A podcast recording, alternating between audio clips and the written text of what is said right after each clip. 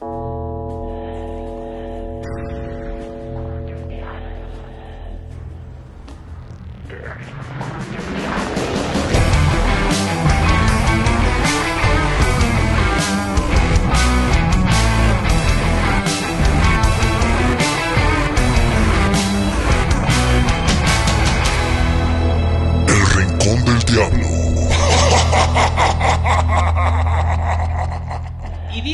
que quien no conoce su historia está condenado a repetirla. Parece que Toluca es el caso, es uno de ellos.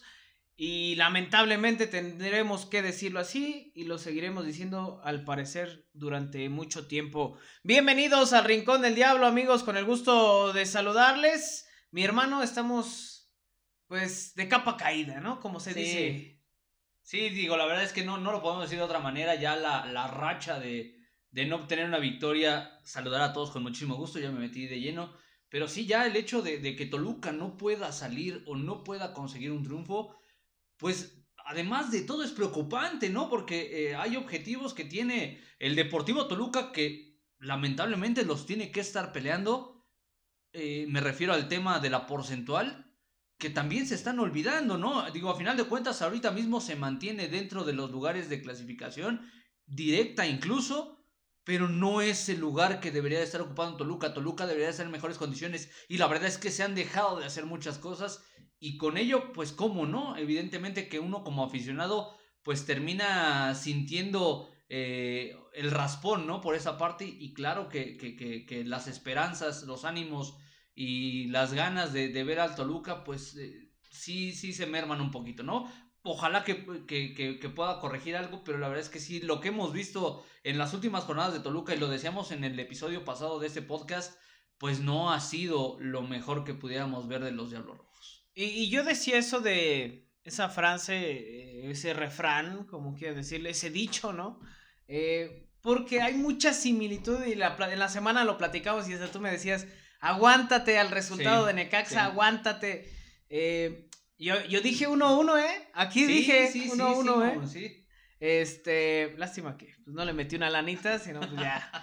Pero eh, justo platicábamos que en 2019, cuando corren Hernán Cristante, es una situación muy similar a la que está viviendo hoy en día Toluca. Es decir, Sí. Toluca tenía cinco partidos sin ganar en 2019 cuando corren Hernán Cristante.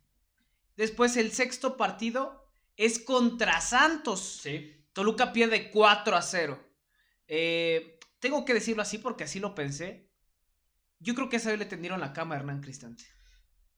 No tengo las bases, pero creo, o sea, es muy evidente, o sea, bueno, me pareció muy evidente lo de Alfredo Talavera, incluso Rodrigo Salinas, o sea, un error de, de cuando Salinas estaba en su mejor momento. Sí. Y digo, puedo pecar incluso hasta, pues hasta de pensar mal, ¿no? Porque no tenemos las evidencias, pero también no es un secreto a voces Pues que sí, sucede en el ahí, fútbol ahí mexicano. aplica la de no tengo pruebas, pero tampoco tengo dudas, ¿no? Claro. O sea, al final hubo situaciones que, que sí te dan para mal pensar, con jugadores con altísimo nivel eh, en ese momento que fallaban de una manera inverosímil, ¿no? Y, y la verdad es que sí, bueno, sí te da para pensar. Y curiosamente, este fin de semana, digo, no, tampoco tengo eh, pruebas, eh, tampoco tengo eh, información fidedigna que nos diga que si Toluca no gana el próximo fin de semana, Hernán Cristante no va a continuar con eh, los Diablos.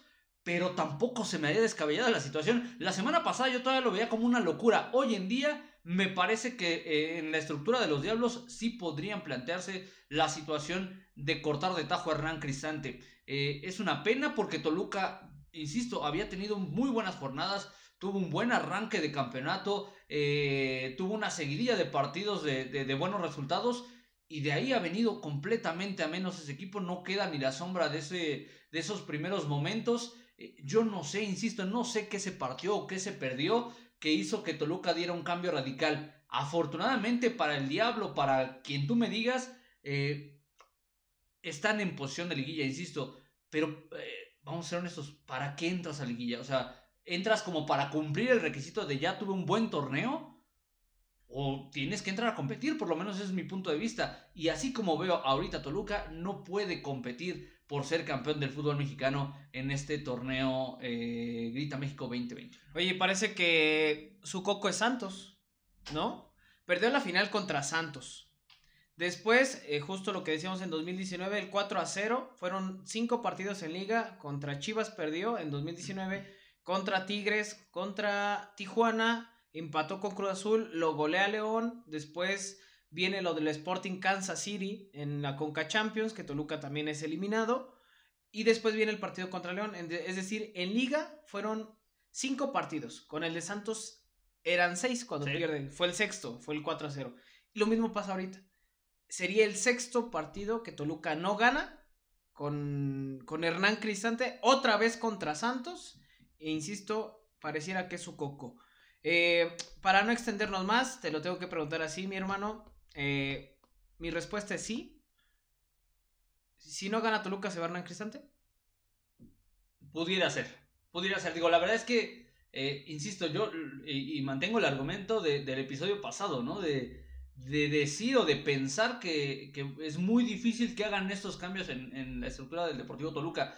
Pero también es una realidad que el Diablo se va a meter a, se va a, meter a liguilla, no sé si de manera directa o indirecta, jugando el repechaje.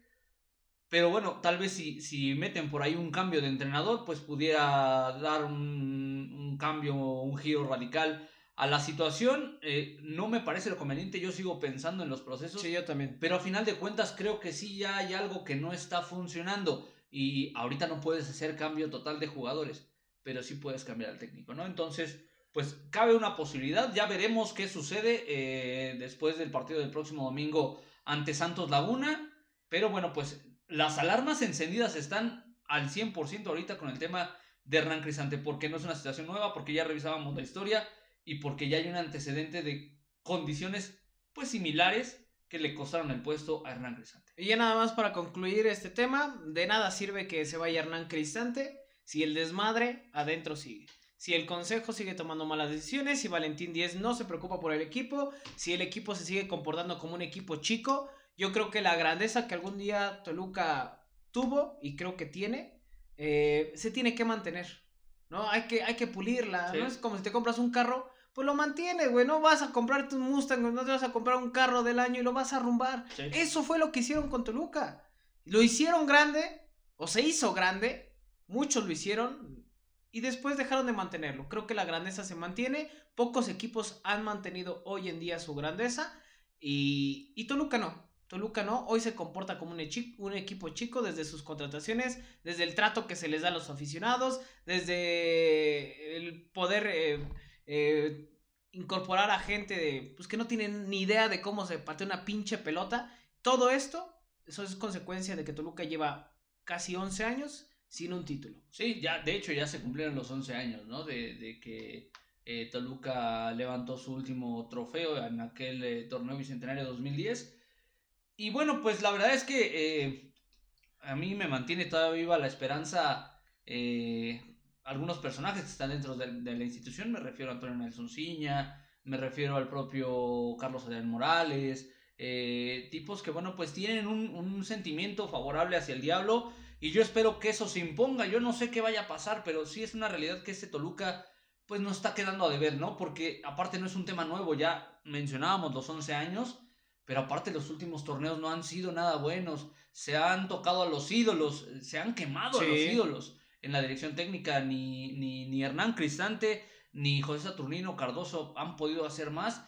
Y me parece que en ambos casos, eh, en muchas ocasiones, hicieron más de lo que se esperaba con lo que tenían en las manos, ¿no? Entonces, eh, es una pena, es una realidad que tiene que haber algún cambio. Ahorita mismo, pues me imagino que eh, buscarán que se recomponga la situación con Hernán y si no, pues eh, cortar por lo más delgado, que justamente es el director técnico, pero bueno, ya veremos. Yo sigo esperando y sigo confiando en que eh, el Diablo pueda, pueda recomponer, ojalá que, sea así, ojalá que pues que nos calle en la boca, ¿no? Con lo que estamos diciendo ahorita y que eh, muestren una cara diferente, porque realmente incluso hasta el tema de las ganas, de meterle huevitos, de, de, echarle un poquito más, hasta en eso muchos nos están fallando, ¿no? Entonces, sí, la parte futbolística te puede fallar, el pie puede no haber salido fino ese día, ¿no? El toque no pudo haber sido el mejor, pero no puedes no entregarte al 100%. Y me parece que muchos sobre el terreno de juego no están dando su mejor eh, esfuerzo.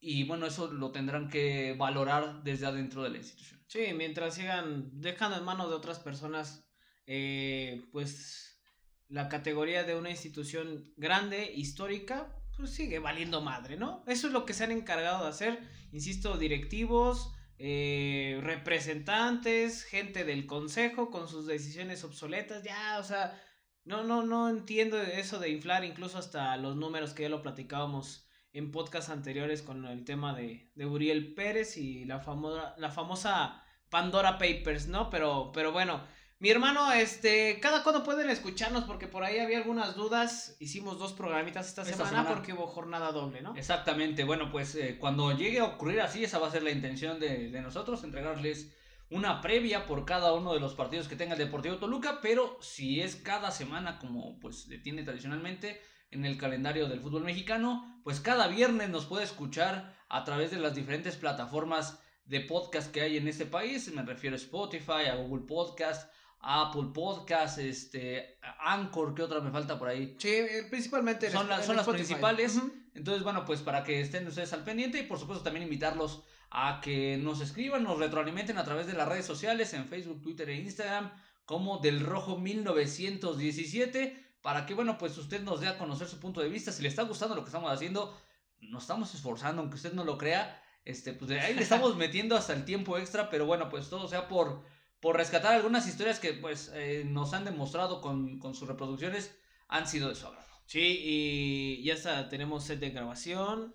Ya, nah, ya andamos. Ya tenemos producción. Andamos inmamables, ¿eh? Sí, la neta, la neta. Y pues hoy traemos otra historia, ¿no? Traes otra historia, una chula. Chismecito a huevo, digo yo. Está chido. Ahí está, un nuevo tema que, bueno, pues seguramente los que son más longevos, como su seguro servilleta, eh, pues ya lo conocen o por lo menos tienen alguna referencia. Eh, los eh, aficionados más jóvenes, pues a lo mejor ni siquiera van a ubicar los nombres que voy a mencionar. Pero bueno, es una historia que, que, que a final de cuentas nos habla de, de, de, una situación que pudo haber cambiado completamente el pasado de Toluca y el presente ahora mismo de los Diablos Rojos, ¿no? Una decisión directiva que, bueno, a final de cuentas tuvo, fue acertada, tuvo un, final feliz, pero que fue muy cuestionada en su momento. Eh, vamos a platicar de Rafael Lebrija, de Enrique Lojitos Mesa y de Luis Alberto Islas. Los que no conozcan todos esos nombres, espérense y ahorita se los voy a mencionar. A mediados de la década de los 90, Toluca estaba lejos de los momentos de gloria que acarreó a partir de 1998. El dueño, don Nemesio Díaz Riega, todavía con vida, añoraba ver a sus diablos en lo más alto del fútbol mexicano. Para 1997 tomó una de las decisiones más importantes en su historia. Compañero y amigo desde la infancia de Valentín Díez e integrado a las filas del equipo de trabajo de don Nemesio, Rafael Lebrija recibió el nombramiento de presidente deportivo del Club Deportivo Toluca institución que justo en 1997 arrastraba ya 22 años de sequía de títulos. En el torneo de invierno de justamente de 1997, el Club Rojo quedó bajo el mando de Juan Manuel Álvarez, que previo a llegar a Toluca había disputado o había eh, resaltado por disputar la final de la temporada 95-96 dirigiendo a los toros del Atlético Celaya con hombres como Michel, Emilio Butagueño, entre otras figuras, y que justamente esa final fue perdida ante los rayos del Necaxa. Durante las primeras jornadas de este certamen, el Diablo caminaba por la calle de la amargura, rondando en los últimos lugares de la clasificación general y fue ahí cuando llegó la primera decisión importante en la gestión de Lebrija, de Lebrija Guiot, perdón, que era separar del cargo al timonel mexicano y buscarle un reemplazo que los pusiera en mejores posiciones. Para los que no se acuerdan de Juan Manuel Álvarez, en su momento era una especie de Sergio Bueno en la actualidad. era el bombero de todos los que andaban arrasando la cobija. Y bueno, pues en Toluca no fue la excepción. El eh, timonel eh, mexicano pues tomó las riendas, pero la verdad es que poco y nada pudo hacer con ese Toluca eh, que bueno, pues tenía figuras como Efraín Cuchillo Herrera, Marcelino Bernal, Jorge Rodríguez, el, propio. ¿El Picas Becerril estaba en ese? Ya, no, ese, él ya estaba en Necaxa. En, esa época ya estaba en Necaxa. Eh, Ordiales aparecía por ahí. O sea, varios elementos que, bueno, pues nos daban a pensar que Toluca pues podía competir. Omar Blanco, Víctor Ruiz, el propio David Rangel ya estaban en Toluca con, con Juan Manuel Álvarez, pero simplemente no funcionaban. Eh, tras la salida de Juan Manuel Álvarez, el elegido para reemplazarlo fue nada más y nada menos que el mítico Enrique Lojitos Mesa. Y ahorita me permito persignarme cuando eh, menciono el nombre del profesor Enrique Mesa Enríquez. Estratega que venía del subcampeonato con Toros Nesa tras caer en la final ante Chivas Rayadas de Guadalajara en una de las eh, goleadas más escandalosas que se recuerdan en una final eh, en el fútbol mexicano, en la cual fue de 7 goles por 2. Al final de ese torneo, Toluca ocupó el lugar 12, es decir, el Ojitos lo rescató desde la última posición y los puso a media tabla, eh, ocupando justamente esta posición consecuencia de 17 unidades, quedando lejos de la liguilla, sí, pero también ya no estaba en el último lugar del torneo, que había sido una situación constante en el Diablo en, los en las últimas campañas, previo justamente al arribo de Enrique Elojitos Mesa.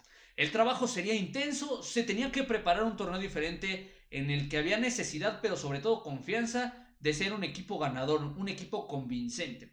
En la plantilla ya figuraban nombres como José Saturnino Cardoso, David Rangel, Omar Blanco, Fabián Estay, eh, Enrique Alfaro, Jaime Ordiales, José Manuel Abundis, eh, también Víctor Ruiz, Alberto el Flaco Macías, Chava Carmona y el portero Luis Alberto Islas de origen argentino. Y este último, justamente como ya lo mencionábamos, uno de los protagonistas de esta historia. Ya con el poder de organizar una plantilla competitiva y que pudiera despegar y adaptarse a su estilo de juego, Enrique Mesa Enríquez y su cuerpo técnico tendrían que hacer un balance de su plantilla, de sus elementos. Hubo varias salidas como las de Armando González, no se van a acordar de él, pero ni de pedos. Gilberto Mora, que bueno, todavía Armando González, eh, después, si no me falla la memoria, se fue a jugar con Guadalajara, surgido de Fuerzas Básicas de Chivas. Gilberto Mora después fue jugador de eh, Jaguares de Chiapas. Carlos María Morales, el tanque, tampoco entró en los primeros planes de Lojitos Mesa. Chuy Alfaro, Jesús Chuy Alfaro, un portero eh, de, mis primeros ídolos en, eh, En, los Diablos Rojos del Deportivo Truco. Es que yo antes tenía el sueño de ser cancerbero, pero no agarraba, pero ni fiado, cabrón. Entre otros eh, elementos. Sin embargo, ninguna baja para el verano de 1998 sorprendió tanto como la del campeón del mundo con Argentina, Luis Alberto Islas. Mucho se ha dicho desde ese momento que recibió una oferta tentadora en su país y que le nació mágicamente la necesidad de emigrar para cumplir un sueño en el ocaso de su carrera. Su opción fue el equipo Huracán. Sin embargo, en historias ya relatadas por los protagonistas de esta historia, me refiero a Enrique Mesa, a Rafael Ebrija y al propio Luis Alberto Islas, eh, la realidad fue muy diferente. Bueno, Islas no ha cambiado su historia, pero lo que ha mencionado tanto Enrique Mesa como eh, el propio Rafael Ebrija, bueno, pues nos dan sentido a esta historia. Aunado a la parte futbolística, el profesor Enrique Mesa sabía que los cambios también se tendrían que dar en la parte disciplinaria, elemento que era necesario para cambiarle el rumbo al pasado de los Diablos Rojos. Por ello, no hubo miramientos y se declaró una tónica de cero tolerancia, algo que no, eh, no cayó muy bien en algunos elementos del Deportivo Toluca. El primero que levantó la voz, como el, el elemento más maduro de la plantilla, fue Luis Alberto Islas, quien no congeniaba con esta lógica esta subversión no fue nada bien vista por el cuerpo técnico, sin embargo, conscientes de la calidad que tenía Isla Ranieri, aún era considerado para seguir en el equipo. Vino la historia, o eh, después de esta parte, eh, se dio un momento que justamente eh, lo catalogó, me refiero a Luis Alberto Islas, como la manzana podrida del vestuario rojo, que fue al sentirse limitado como líder dentro de la plantilla escarlata, se fue hasta la presidencia del club y lanzó un ultimátum a Rafael Euriga. De acuerdo con el propio presidente, el argentino puso sobre la mesa un, de manera textual, ¿se va Enrique Mesa o me voy yo? Y pues se tomó la decisión, nosotros ya la sabemos.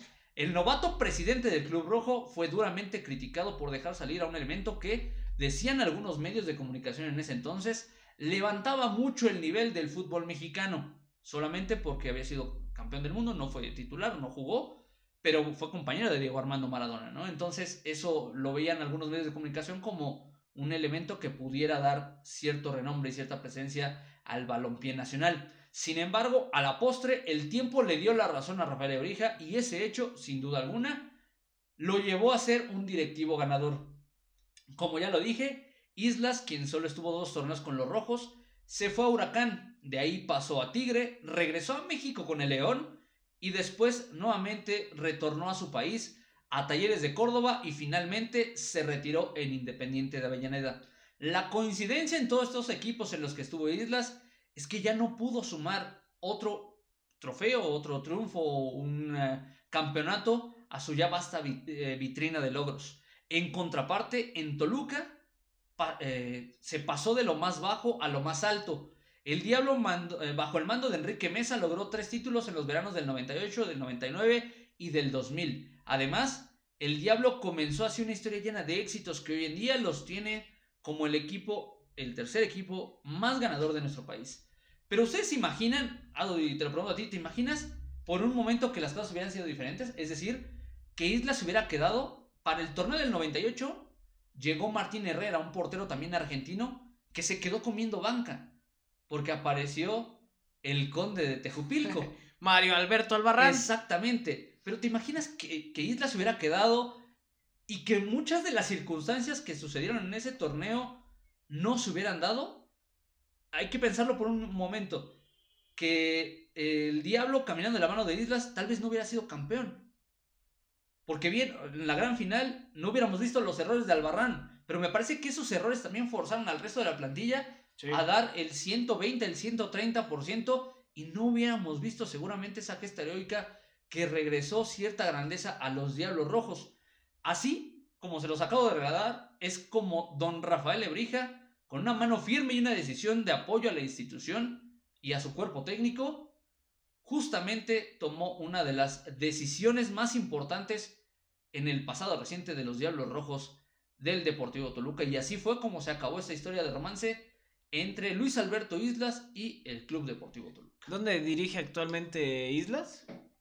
En Argentina, ¿no? Está en Argentina. La verdad no tengo bien la referencia. Creo que es Huracán, ¿eh? Ahorita, ahorita vamos a... Oye, pero mira, quiero que checamos este dato.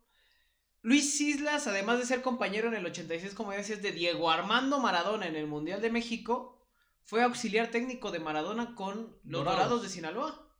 ¿No? Después eh, ya, ya, lo platicabas, la situación que también estuvo con León, digo, como jugador, pero es como que el el acercamiento más reciente, incluso algunos medios en Argentina, cuando se va José Manuel de la Torre, hace un año, año y medio, ¿sí?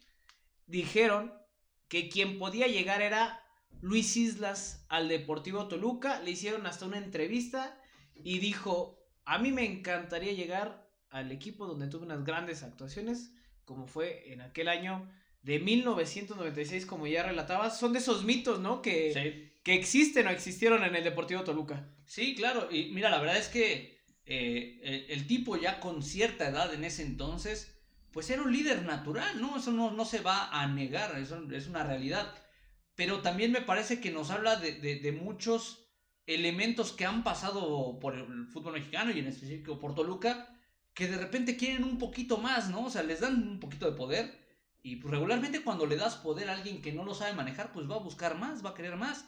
Y es el caso de Islas, que me parece que al sentirse pues hasta cierto punto atorado o, amarrado por el cuerpo técnico de Enrique Mesa, de hecho, trasciende que el que lo eh, pudo analizar y lo entendió como, como un elemento problemático fue Rafael Chávez Carretero, que en ese momento era el auxiliar técnico de Enrique Lojitos Mesa. Y pese a que Chávez Carretero le mencionó a Enrique Mesa este tema de, actitud del portero argentino, Enrique Mesa, conocedor del puesto en la portería, pues lo contemplaba, lo tenía pensado para ser su portero titular en el campeonato o en el torneo de verano de 1998. Algo que ya no sucedió, pero que a final de cuentas pudo haber pasado. Y bueno, pues lo que es la historia, ¿no? Y lo que, y lo que te marca ahí de repente las situaciones Islas en una de esas pudo haber sido campeón con Toluca, o no. Pero ya no lo vamos a ver porque el tipo no se quiso quedar en Toluca. Hoy en día le preguntan y justamente su argumento sigue siendo el mismo, que él salió por un deseo personal de poder estar en su país, de poder jugar un poco más, eh, eh, y, se veía condiciones. Lo raro es que después de esas declaraciones regresó a México, jugó con el León, que también jugó y le fue eh, mal y de malas. Pero bueno, pues a final de cuentas es un tipo que, que, pienso que dio lo que tenía que dar, pudo haber dado más, pero el tema de actitud pues simplemente no le ayudó en ese año de 1997. Dirige en el Club Sol de Mayo. Exactamente, es una, eh, una división inferior en el fútbol argentino, ¿no? Si, ¿no? si no me falla el dato. Entonces, bueno, pues ahí está el tema con Luis Alberto Islas, Enrique Lojitos Mesa, e insisto, me parece que también darle el justo valor al atrevimiento que tuvo en ese momento don Rafael Ebrija, eh, uno de los eh, directivos más ganadores en la historia del Deportivo Toluca. Ya todos conocemos la historia de Rafael Ebrija. Eh, tuvo altas, tuvo buenas, tuvo malas. me refiero a las decisiones, pero a final de cuentas esta, pues el respaldar a su cuerpo técnico, dejando en claro que no había nadie por encima de la institución, me parece que fue un gran mensaje que también abonó para que justamente Toluca pudiera ser campeón en el verano de 1998. Yo estaba muy chavo cuando me tocó Luis Islas, pero sí, estaba muy, muy chico. Sí me acuerdo de, de, Luis Islas, o sea, sí me acuerdo de Luis Islas. Era un portero con su traje negro, ¿no? Sí. Yo tengo una historia con Luis Islas, eh, una, una historia personal, digo, yo también era, era un niño todavía, ¿no? Tenía unos 10 años. En ese entonces yo ya eh, mis papás no me decían que no y yo tenía una cierta habilidad para trasladarme en autobús solo. Entonces yo iba, yo sí, claro. Yo iba al estadio solo. Entonces, en una ocasión que yo fui al estadio, Islas era, era el amor platónico de los aficionados del Toluca. Porque justamente había jugado con el futbolista más grande de la historia, con Diego Armando Maradona. Y, había jugado en México y había, o sea, me refiero al Mundial, había muchos ingredientes para que la gente conectara con Islas. Terminando los partidos, la salida de los, del estacionamiento del estadio para los futbolistas, la misma que sigue imperando el día de hoy, la que está sobre la avenida Constituyentes, eh, por ahí salían los futbolistas, pero salían varios futbolistas, pero al que más se le acercaban, incluso me atrevo a decir que por encima de José Saturnino Cardoso, que en ese momento estaba forjando su historia como goleador escarlata, era al portero, a, Luis Alberto Islas. Entonces, eh, hubo un momento en donde a mí me tocó ver, yo la verdad no me, no me acercaba porque no, me daba un poco de miedo también, ¿no? Había mucha gente. Se rodearon el auto de, de, de, Luis Islas, una camioneta, si no me falla la memoria. Y pues le golpeando un poquito el vehículo, Islas, Islas, regalan una foto, un autógrafo, y eh, Islas eh, accedía, ¿no? Bajaba el vidrio del vehículo, empezaba a firmar, se le acercaban con cámaras de estas de rollo antiguas. Y hubo un momento en el que yo no sé si Islas no se percató o Islas se hartó y se quiso ir. Pero del lado del copiloto de su camioneta había un señor. Entonces Islas avanzó y el señor no alcanzó a moverse, no alcanzó a quitarse. Entonces el cuerpo del señor impactó el espejo lateral de la camioneta de Islas. Islas se bajó, o sea, mentando madres era poco. Se bajó molestísimo. Le dijo hasta de lo que se iba a morir el señor. Entonces me parece que ahí, por lo menos con esa parte de la afición que lo vio, se murió el encanto, ¿eh? Yo te lo puedo asegurar. A mí, cuando lo vi cómo explotó, pues yo, yo insisto, era un chamaco. Pero me sacó mucho de onda ver una reacción a un tema que hoy en día yo lo sigo entendiendo como un accidente. Y que si alguien tiene grado de responsabilidad, era Islas, porque la gente estaba rodeando su vehículo. Entonces, eh, creo que hay muchos ingredientes, o sea, me queda claro que se comportaba como, como un divo, ¿no? O sea, como, como el crack, como el intocable. Y puede ser que lo, que, lo fuera, ¿no? Era un muy buen portero que lamentablemente acá en México pues ya vino en una etapa de decadencia de su carrera. Jugó en Logroñés, jugó eh, eh, en Argentina, regularmente a buen nivel. Digo, no por nada, fue mundialista, ¿no? Entonces, eh, me queda claro que, que, vaya, se iban a presentar esas, esas actitudes. Pero creo que también en algún momento abusó del amor y del cariño que le podía brindar la, la, la afición de Toluca. Y de a poco se fue desencantando. Insisto, mucha gente cuando salió Islas querían matar a Enrique Mesa o sea, se preguntaban cómo era posible que dejaran ir a un elemento de, esa, de ese calibre, con esa experiencia, porque Toluca estaba peleando no por los primeros lugares, sino por no descender. Entonces, eh, ahí quedará siempre en, en, la memoria que, bueno, se tomó una buena decisión, que a la postre Enrique Mesa consiguió títulos y que Luis Islas ya no pudo hacer. Sí, sí, sí, sí, era un tipo sumamente caliente, explosivo, ¿no? Eh, Hasta el día de hoy, ¿no? O sea, ¿cuántas veces en, Dorados eh, tuvo ahí percances con el equipo rival o con el árbitro? Porque es un tipo de, de temperamento, ¿no? Entonces, bueno, pues Así las cosas, así la historia de por qué Luis Alberto Islas ya no siguió en el deporte. Oye, rápidamente, ahorita que dijiste de esa salida que está sobre constituyentes, la gente que ha ido al estadio lo conoce. Y para no extendernos tanto, alguna vez me tocó. Pablo da Silva le aplastó el pie con su carro a una prima. la neta ya estaba miado de risa esa vez. Pues estamos así afuera y mi prima ni siquiera le iba al Toluca, pero pues estaba en el desmadre. Y este, y pues Paulo muy accesible, siempre ha sido un tipazo. Y ya la foto y empezó a avanzar como poco a poco. y ya de repente empezó a gritar ella, ¡ay, mi pie, mi pie! Y le decían así como que se echara para atrás a Pablo y pues ya se echó para atrás, ¿no? Pero pues ella ya le habían aplastado la pata.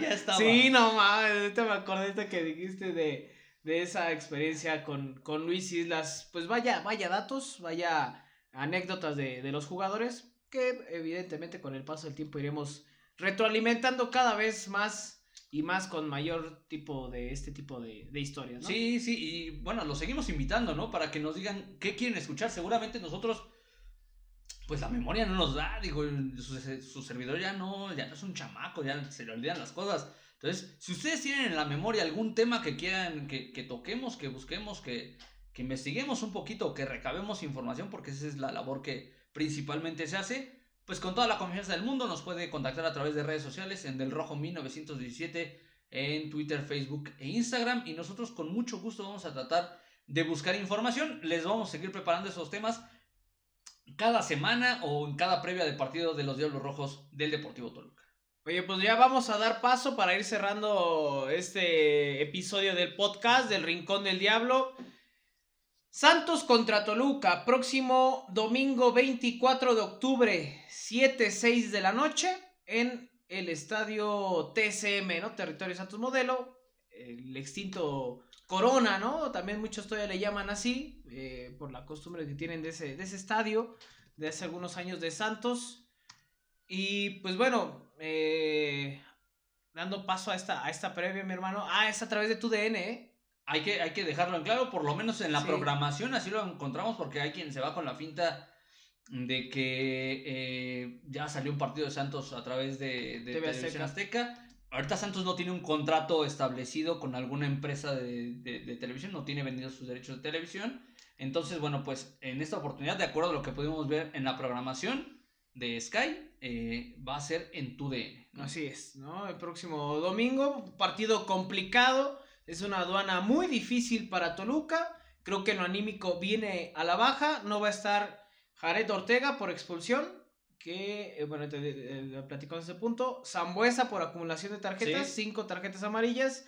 Y Hernán Cristante, porque también se va expulsado. Después creo que le dio un microfonazo a Nacho Alba, ¿no? Yo no sé si alcanzó a pegar. alguien le dio un micrófono. De que le dio microfonazo se Sí, bueno, sale caliente, ¿no, Hernán? y, lo podemos entender, pero las actitudes, ese tipo de actitudes siempre van a estar de más. Siempre, porque a final de cuentas no ayudas a tu equipo y seguramente es, esos temas pues, van a ser agravantes para, para tu sanción. Entonces, eh, pues no ganas nada, ¿no? Al contrario, perjudicas a tu equipo. Y bueno, pues es una pena estas bajas que va a tener Toluca. El panorama de por sí ya era complicado por eh, la seguidilla de partidos que tiene el Diablo eh, sin conocer la victoria. Y a esto hay que agregarle pues lo que está sucediendo, ¿no?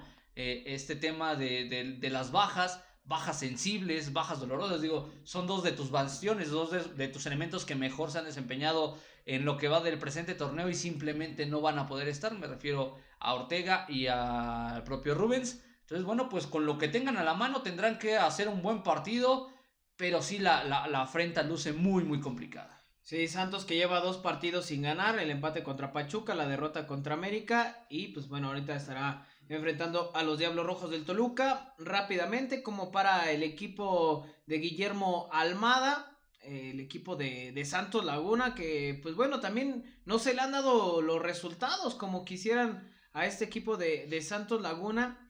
Pero en ese tema creo que la principal fortaleza que tiene el equipo de la comarca lagunera es en el medio campo, ¿no? Con Gorriarán, que creo que es uno de, los bastiones que tiene. El mismo Cervantes, que a pesar de ser muy joven, es un tipo que tiene en el ida y vuelta una, una muy buena estructura. Es un 4-3-3 que tiene bien planeado el equipo de, de Santos Laguna. Y que creo que en esa fortaleza que juega con esos elementos Santos puede rebustecer muy bien eh, el medio campo y si encuentra los espacios contra Toluca, seguramente Toluca se estará llevando una, pues, un, partido difícil, no quiero decir la derrota, pero sí va a ser un partido muy complicado para los de Hernán. Mm, Diego Valdés, el chileno, no va a poder estar con eh, el conjunto eh, de la comarca, también suspendido por una expulsión en el partido ante las Águilas del América. es una baja sensible porque es un tipo que también aporta eh, bastante fútbol. Eh, regularmente las posesiones eh, con miras al ataque pues pasan por los pies del chileno que bueno pues no va a estar en esa oportunidad afortunadamente para los Diablos Rojos. Tal vez eso aminora un poco, pero sí ya mencionabas a Gorrearán, a los elementos de ataque. Recordar que bueno pues no le ha ido nada bien a Toluca en esta aduana. Se ha venido con resultados bastante dolorosos, goleadas incluso. Entonces, bueno, pues eh, habrá que, estar atentos. El Mundo Aguirre, pues si no mal recuerdo, en, la última visita de Toluca, pues los vacunó en dos ocasiones al conjunto choricero. Vamos a ver qué es lo que ocurre. El Diablo no gana en eh, Torreón desde los cuartos de final del torneo Clausura 2017. De ahí en más, empates y derrotas para los Diablos. No han, no han podido ganar, no, no se les da esta aduana. Y bueno, pues vamos a ver cómo le van esta oportunidad a los dirigidos por Hernán Cristante porque, bueno, pues ya, ya este, pues está jugando las últimas, las últimas cartas eh, en el presente torneo. Sí, sí, yo, yo insisto con este tema. Creo que eh, bueno, eh, quería apuntar antes, antes de que se me olvide lo de Jared Ortega, eh, con información de David Medrano. Sí. Así lo publicó él. hay, que, hay que darle el crédito, hay que darle No hay que chingarse la información como si fuera de uno, ¿no? Porque si, si, no hay, si no tienen fuentes en Toluca, pues menos en selección nacional, ¿no? David Medrano publicó que Jared Ortega va a ser uno de los convocados para el próximo partido amistoso de México contra Ecuador. Hay que recordar que no hay eh, seleccionados que están eh, mexicanos en el extranjero, porque no es fecha FIFA, y por eso van a echar mano de los que están en la Liga MX. Es, un llamado merecido, digo, al margen de la expulsión del partido ante Necaxa, que desde mi muy particular punto de vista no es porque Jared Ortega sea un, un demente, un, este, un cerdo, eh, o no sepa jugar fútbol. Simplemente me parece que la misma adrenalina con la que juega Jared Ortega es muy intenso, es un tipo muy intenso. Y, yo te lo decía fuera de micrófonos, hasta se lo agradezco que sea así de intenso. Digo, no, no me gusta que lo expulsen, es, por impetuoso. Tendrá que corregir eso, pero que no pare por las ganas de hacer las cosas, ¿no? Y me parece que en este caso, ese, ese eje que le da Alan Medina para que pues, no se olvide del territorio choricero, pues fue más por, por ese sentido de, de, de, de jugar con vehemencia que por ser un tipo malintencionado o que no sepa jugar al fútbol. Me parece que es un tipo de muchísima calidad. Jared Ortega con una, con una presencia física importante que además tiene gol. Me parece que es bien ganado. Yo te lo decía, en algún momento yo hubiera llamado al Dedos López. Lamentablemente ahorita entre las lesiones, las, eh, los, eh, los momentos de ausencia y todo esto, pues el Dedos no está en su mejor fútbol. Pero bueno, pues eh, ya era justo que por lo menos en este tipo de llamados apareciera alguien del Deportivo Toluca, qué bueno que es Jared Ortega. Y yo prefiero, sí coincido totalmente contigo, pero siempre voy a preferir un tipo, un hombre que le ponga huevos a un tibio, ¿no? Sí, claro. Lo hemos visto en los últimos torneos con los defensas que han traído eh, México. Tendrá que aprender eso Jared Ortega. Es un tipo muy maduro, muy inteligente. Creo que lo va, lo va a aprender de, de tal forma. Y evidentemente el llamado le viene muy bien. Ojalá que esto le pueda servir como un envión anímico y de aquí no soltar la titularidad, ¿no? Porque de repente, y creo que fue una de las cosas que no me gustaron de Hernán Cristante, pues que no le da tanta prioridad al mexicano, ¿no? Al chavo. Brandon Salteguín, lo hemos dicho durante mucho tiempo, es un tipo que tiene unas ganas, un carácter. El mismo Iván Acero. Hay un chico en, en sub-20, Oscar Chávez, capitán de la sub-20, tiene grandes condiciones. Pero pues también hay que impulsar, ¿no? Y, y si también, evidentemente, sin, sin darles el compromiso, de cargar un equipo que tiene 11 años sin título porque al extranjero se le exige menos. E, y, al mexicano más, ¿no? Al chavo se le quiere exigir. Eh, cuando desmadraron a Violante, o sea, son muchas cuestiones en, en, este sentido, pero, pero pues bueno, vamos a ver qué es lo que sucede. Ya lo decíamos el próximo domingo. Toluca estará visitando al equipo de Santos Laguna. Rápidamente, mi hermano, una clave para este encuentro. Digo, la verdad es que el, orden defensivo, eh, la verdad es que Brandon Sardiaguín se saca la rifa del Tigre, ¿no? Porque le va a tocar jugar en condiciones completamente adversas. Seguramente va a ser dupla eh, con... Eh, Vanegas. Eh, Vanegas, justamente el colombiano. Y vamos a ver cómo les va. Yo creo que el orden defensivo que pueda tener Toluca, porque opciones hacia adelante, entre que nuestros delanteros están en la calle de la amargura y que la verdad hace falta conexión entre el medio campo y el ataque, yo creo que va a estar muy limitado el potencial ofensivo de los Diablos, aun cuando son la mejor ofensiva del presente torneo. Vamos a ver qué es lo que sucede. Yo creo que una de las claves, insisto, es el medio campo de Santos son muy, muy intensos, eh, eh, sobre todo por el mensaje que manda, que manda Almada. Y creo que en la profundidad Santos, si encuentra los espacios, le va a hacer mucho daño a Toluca. Muchísimo daño al equipo de Hernán Cristante. Santos se va a querer meter al repechaje. Eh, mi hermano, tu pronóstico para el próximo partido. Y te lo tengo que preguntar. ¿Se va Hernán Cristante? No creo que se vaya a ir. Yo creo que van a rescatar milagrosamente un empate. ¿A cuánto? A un gol. Yo creo que Toluca pierde 2-0. 2-0. Y se va a Hernán Cristante. Para mí no es la solución, insisto, la solución está en sacar toda la porquería que está dentro de la institución. Y, que no, lamentablemente, pues no va a suceder, o por lo menos no se vislumbra que vaya a suceder en el corto plazo. No. Pero bueno, pues vamos a ver, ojalá que, que el ídolo de la portería pueda pueda hacer magia. Sí, ojalá que me equivoque. ¿eh? Yo, yo sí quisiera que Hernán Cristante, con el temperamento que tiene, le pusiera, le imprimiera ese sello al equipo, ¿no? Y de repente también las contrataciones, jugadores que vienen a medio gas, eh, jugadores que no tienen ni ganas ni huevos de estar en la institución, pero pues bueno. Vamos a ver qué es lo que sucede. Ahí está el pronóstico, ahí está toda la información, mi hermano. ¿Algo más que agregar para este Toluca contra Santos? Nada, pues invitarlos nuevamente a que nos sigan en redes sociales del Rojo 1917 en Twitter, Facebook e Instagram. Ahí nos pueden mandar sus comentarios y bueno, pues estaremos al pendiente, por supuesto, para responderlos absolutamente. Y próximamente estaremos subiendo algunos capítulos este, de estos, ¿no? De, los, de las historias, algunos capítulos a YouTube a YouTube, a nuestro canal de YouTube. ¿Cómo nos pueden encontrar en YouTube? Del Rojo 1917, así nos encuentran. Ya hay algo de contenido, ¿eh? Por si quieren darle ahí una vueltecita. Y también pronto estaremos ya publicando el, este, pues la checadita que le vamos a dar a la playera roja, que por fin salió a la venta. ¿Ya? Después de que no había producción en Under Armour, les vamos a contar ese chismecito. Vamos a fabricarlo bien. Venga. Porque sí hay por qué tardó tanto esa playera del Deportivo Y Under Armour sigue, sigue ahí también, ¿no? Sí. Eh, succionando desde aquí, desde las arcas del Toluca.